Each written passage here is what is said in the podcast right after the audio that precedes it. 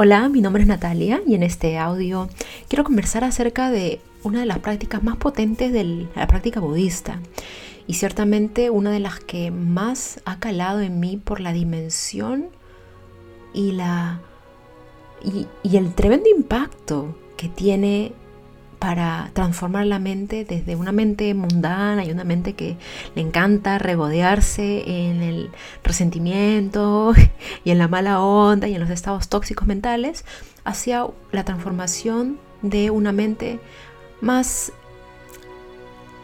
más danzante con la realidad que le toca vivir. Por supuesto, la, la persona puede transitar por momentos de tristeza, de, de pena, de duelo, pero estos momentos son más llevaderos y se experimentan como una melodía suave, una brisa suave que afecta, por supuesto, pero, pero es superable.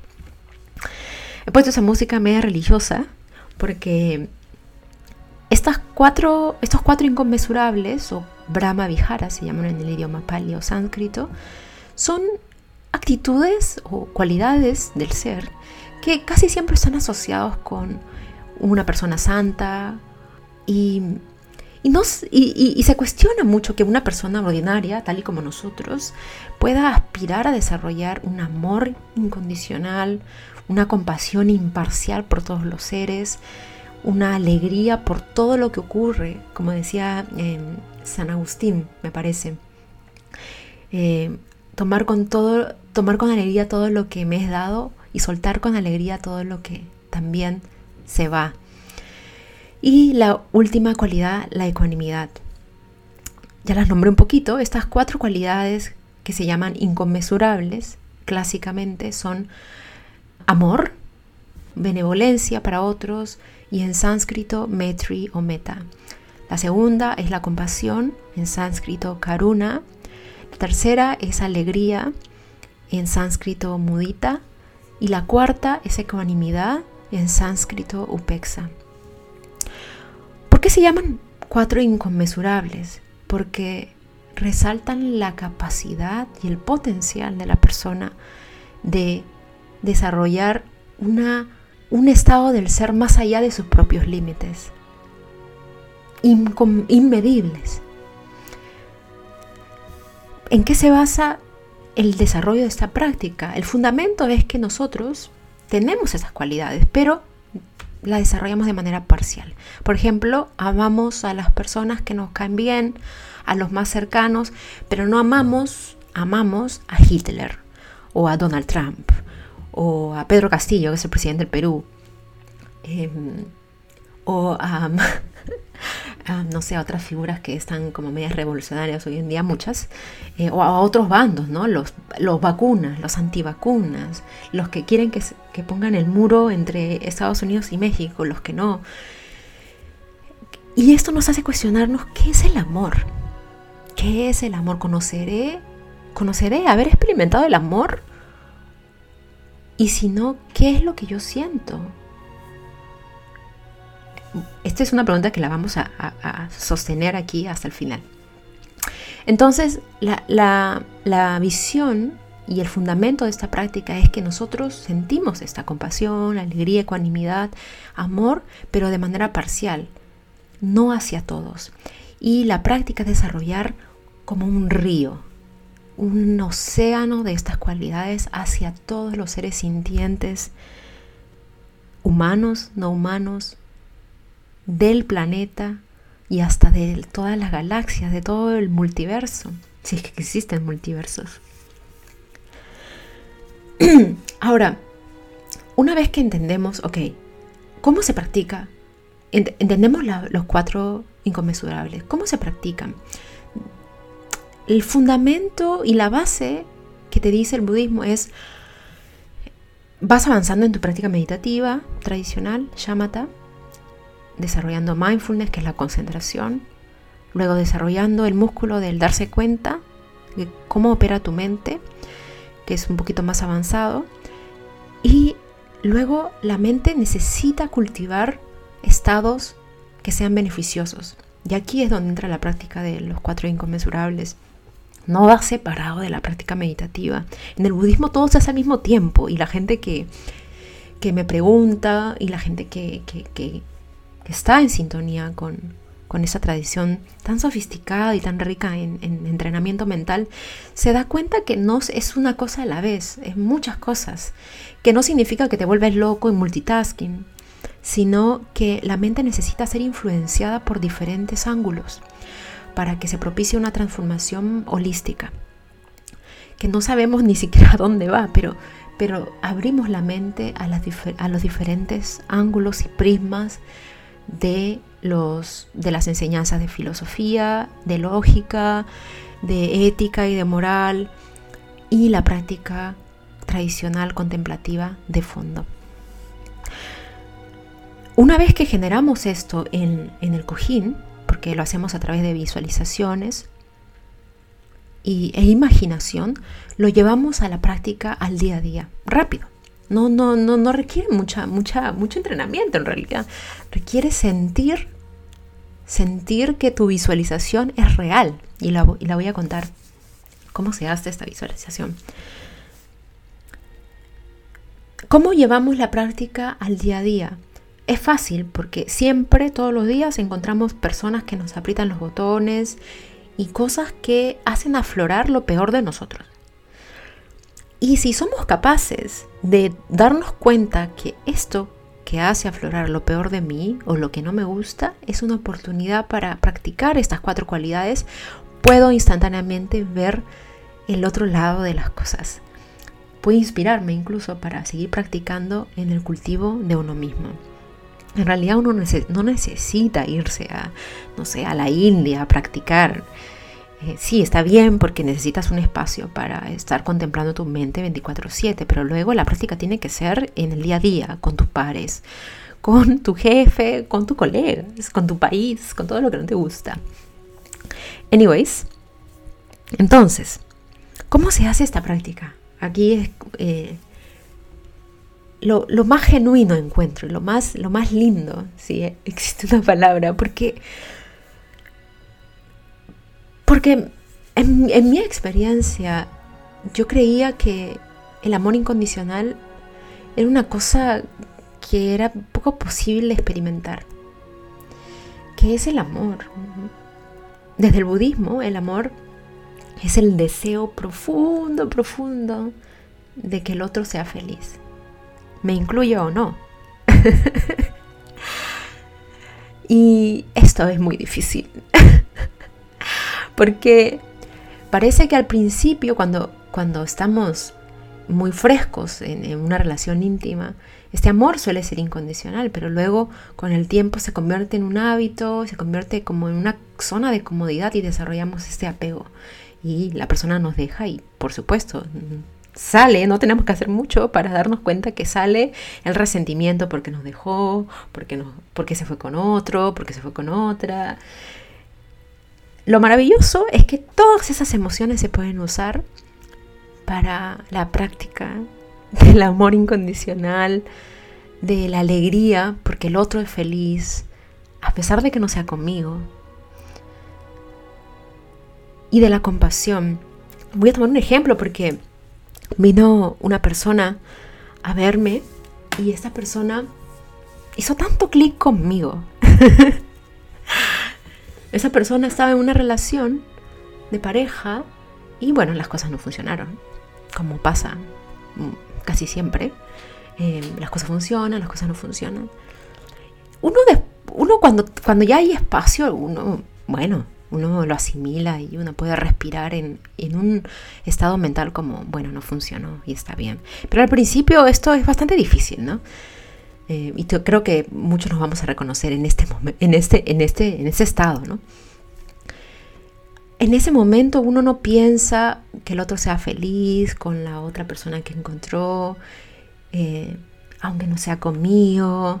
Deseo que sean muy felices, deseo que que sonrían todo el rato, te imaginas a los dos, a tu ex con la nueva pareja, teniendo carcajadas con la nueva persona.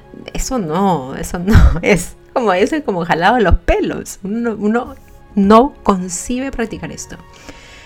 Bueno, en los cuatro inconmensurables uno hace eso.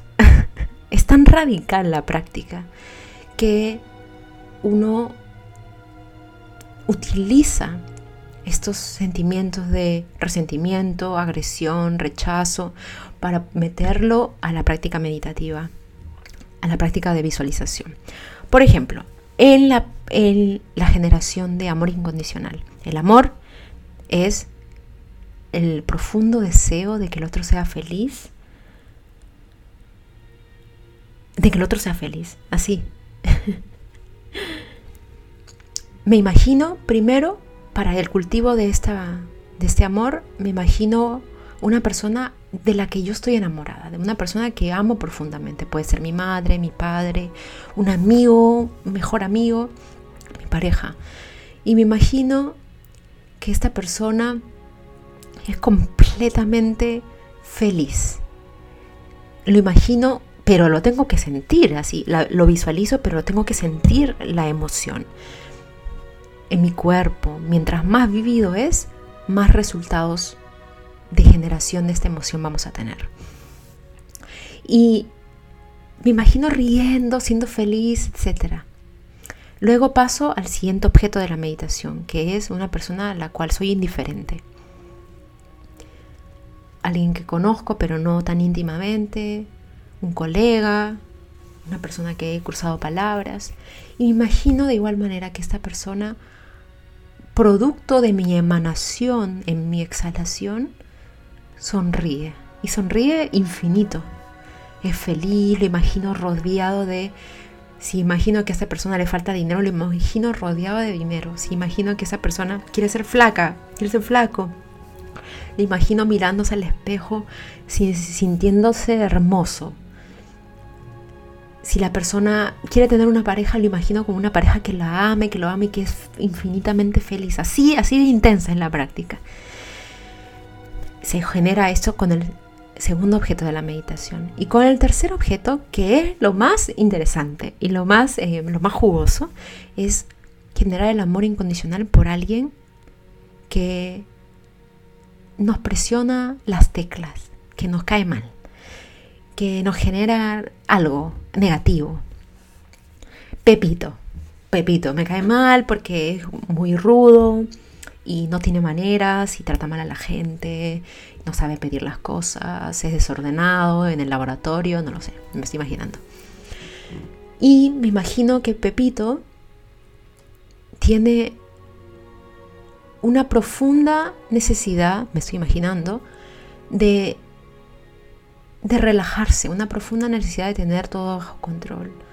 Tiene una profunda necesidad de ser escuchado, porque bueno, este Pepito era mi amigo antes, pero luego me comenzó a caer mal y ya no es mi amigo, ahora es mi enemigo. Y comienzo a generar este amor incondicional emanando todo lo que él necesita. Es decir, en mi inhalación tomo todo lo que lo, lo hace infeliz y en mi exhalación emano todo lo que a él le va a impactar y por ende le hace feliz, lo que necesite material, físico, espiritual, psicológico. Es como un río, me imagino como un río, emanando de todas mis extremidades y de mi boca y de mis ojos todo lo que Él necesita para ser feliz. Y nos quedamos en ese estado. Una vez que hemos trascendido los tres objetos de meditación, vamos a la meditación sin objeto, que es generar este río de amor incondicional por todos los seres. Todos, nos imaginamos millones, billones de personas alrededor nuestro, todos en el mismo río, remando hacia el bienestar, querer ser felices. Todos tenemos la el mismo objetivo de querer sonreír y ser un poco más felices. Y me imagino que este, esta emanación le llega a todos. Y no solo seres humanos, insectos, animales, hongos, entidades no humanas. Y me imagino que va en todas direcciones y en los tres tiempos, pasado, presente y futuro, en las diez direcciones. Me quedo en esta visualización Y siento que mi corazón se va haciendo inmenso, amplio, ensanchando. El corazón, un, corazón de un bodhisattva, que de una persona santa en el budismo, que desarrolla, que es humana, pero que ha desarrollado a su máxima expresión estas características. Y luego que me imagino que todo es rayos en todas las direcciones y en los tres tiempos, me imagino que esto trasciende el universo, trasciende el planeta Tierra, mejor dicho, hacia otras, hacia otras galaxias, hacia la Vía Láctea y hacia todo el universo.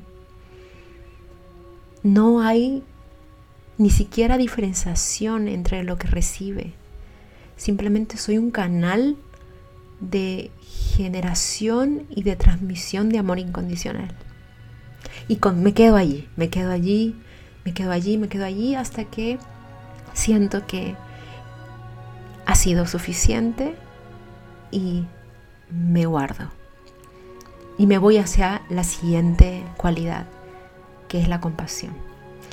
Se hace de la misma manera, primero comenzando con una persona con la que tenemos una relación íntima, que nos cae bien, que saca lo mejor de nosotros, pasando por la persona que nos es más o menos indiferente y al final por la persona que, no nos cae tan bien. Concepto a reconsiderar, ¿qué es la compasión? Desde el budismo la compasión no es eh, pena por el otro, es el entendimiento de que el otro sufre. ¿De dónde viene su sufrimiento? Las personas que más sufren son aquellas que más que más daño hacen a los otros en realidad.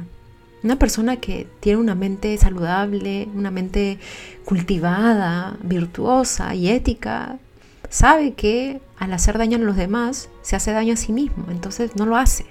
Pero una persona eh, ciega, incapaz de ver la consecuencia de sus actos, sufre mucho, porque no se da cuenta que sufre, sufre mucho porque hace sufrir a los demás, pero no se da cuenta que al hacer sufrir a los demás se hace sufrir a sí mismo.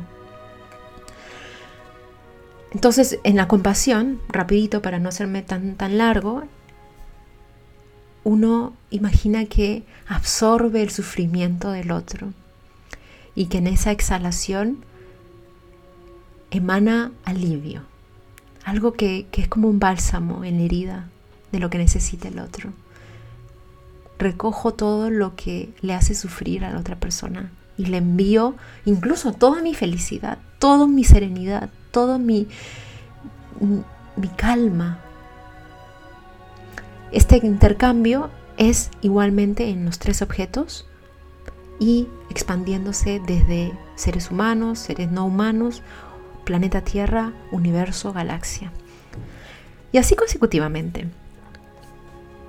Una, una práctica revolucionaria para estos tiempos donde caemos en la trampa de los bandos y de rigidizarnos en una postura para darnos valor, porque esta postura nos identifica. este cultivo permite que, que todo sea más, más llevadero, más danzante, que nada de lo que nos hagan incluso tenga tanto efecto. Es como que uno se vuelve una, una gelatina, algo así, porque bueno, tiene efecto, pero no tanto.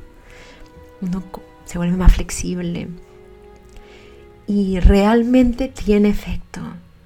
Lo más bonito es ver que en la vida diaria uno se va al, mundo y pasa algo y en ti surgen estas emociones como flores. Y te das cuenta que es posible transformar una mente tóxica y una mente egoísta y narcisista en una mente que tiene potencial para seguir desarrollándose infinitamente. Y aspirar, y es posible aspirar a una completa transformación del ser. Te mando mis cariños, mi amor en estos tiempos desafiantes de la humanidad y desafiantes como sociedad, cultural, psicológica y espiritualmente. Y si te gustó, comparte y escríbeme si tienes algún comentario. Siempre estoy contenta y abierta de escribir, de responder y de escuchar lo que piensas. Un abrazo, nos vemos.